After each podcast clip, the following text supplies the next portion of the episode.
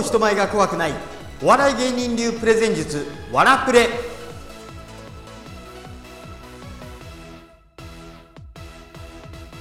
皆さんこんにちは。ザ・ニュースペーパーの桑山源です。今日は高級レストランメソッドという話をしたいと思います。高級レストランメソッド。まあねそもそもお前高級レストランに行ったことあんのかっていうねそういうツッコミが聞こえてきそうですけどもご安心ください。庶民から見た高級レストランのイメージだけでお話ししております。さて例えばこんなことってありませんか？何かを伝えようと思ったのに全く伝わらなかった。それどころか逆効果になってしまったってこと。例えば誰かを褒めようと思って言った言葉で誰かを怒らせてしまった。あるいは良かれと思って言ったことで逆に場の雰囲気がすごく険悪な雰囲気になってしまった。こういうことってありません。実はね僕結構あるんですよ。余計な一言を言ってしまったりとかして場を凍りつかせてしまったり相手を怒らせてしまったりっていうこと結構あるんですよね。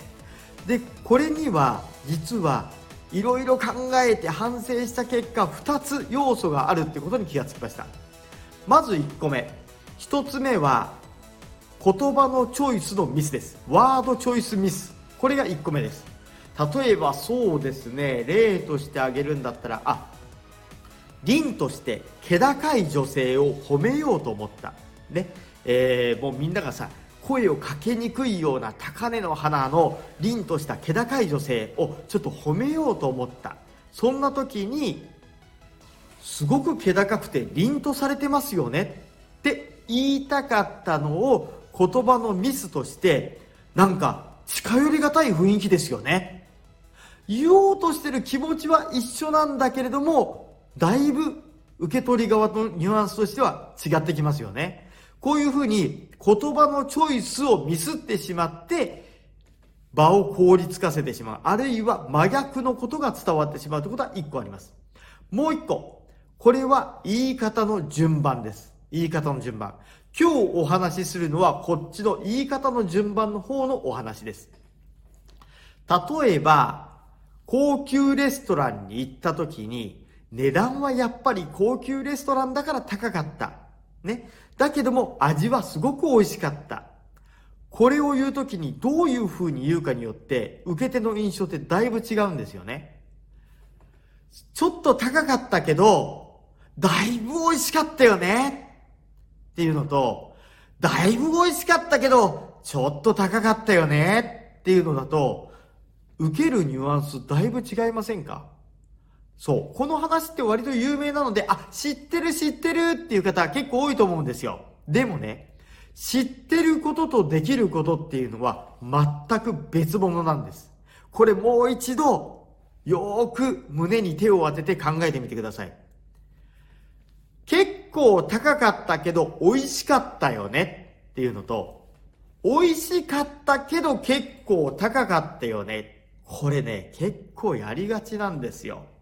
例えば職場で、すごく丁寧な仕事ぶりをする女性社員がいたとします。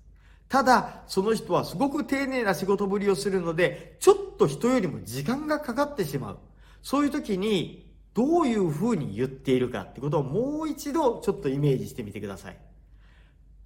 例えば、いやーちょっと時間がかかるけれども、すごく丁寧な仕事ぶりだよねって言っていればいいんですけれども、これ順番を間違えて、いやーすごく丁寧な仕事ぶりなのはわかるけど、ちょっと時間がかかってるよねって言うと、完全に全否定に聞こえませんか？ね？なんか、すごく丁寧な仕事ぶりっていうのが前振りになっちゃって、一番言いたいことは、あんた仕事遅いよねっていうダメ出しとか全否定に聞こえてしまうんですよ。そう。この逆説言葉、しかしとか、けどとかっていう言葉ってすごく重要なのは、逆説の言葉が入ったその後っていう言葉の方が強調されてしまうんですよね。ですからさっきの例で言うと、美味しかったけど高かったっていうと高かった方が強調されてしまうんですよ。これを入れ替えると、高かったけど美味しかったにすると美味しかった方が強調されるんですよね。これを覚えていないとどういうことが起きるかというと、みんなそこまでなかなか考えて会話をしていないので、思いついたことから順番に口にします。例えば、美味しかったよねって一番最初に出ます。で、次に思いついたことはその逆のこと。でも高かったよねって無意識のうちにやってしまってることって結構多いんですよ。これ聞き手としてみれば、もう高かったよねしか残らないので、これはとっても損な言い回しなんですよね。例えば商談中、取引先に対して言う言葉で、うん、そうですね。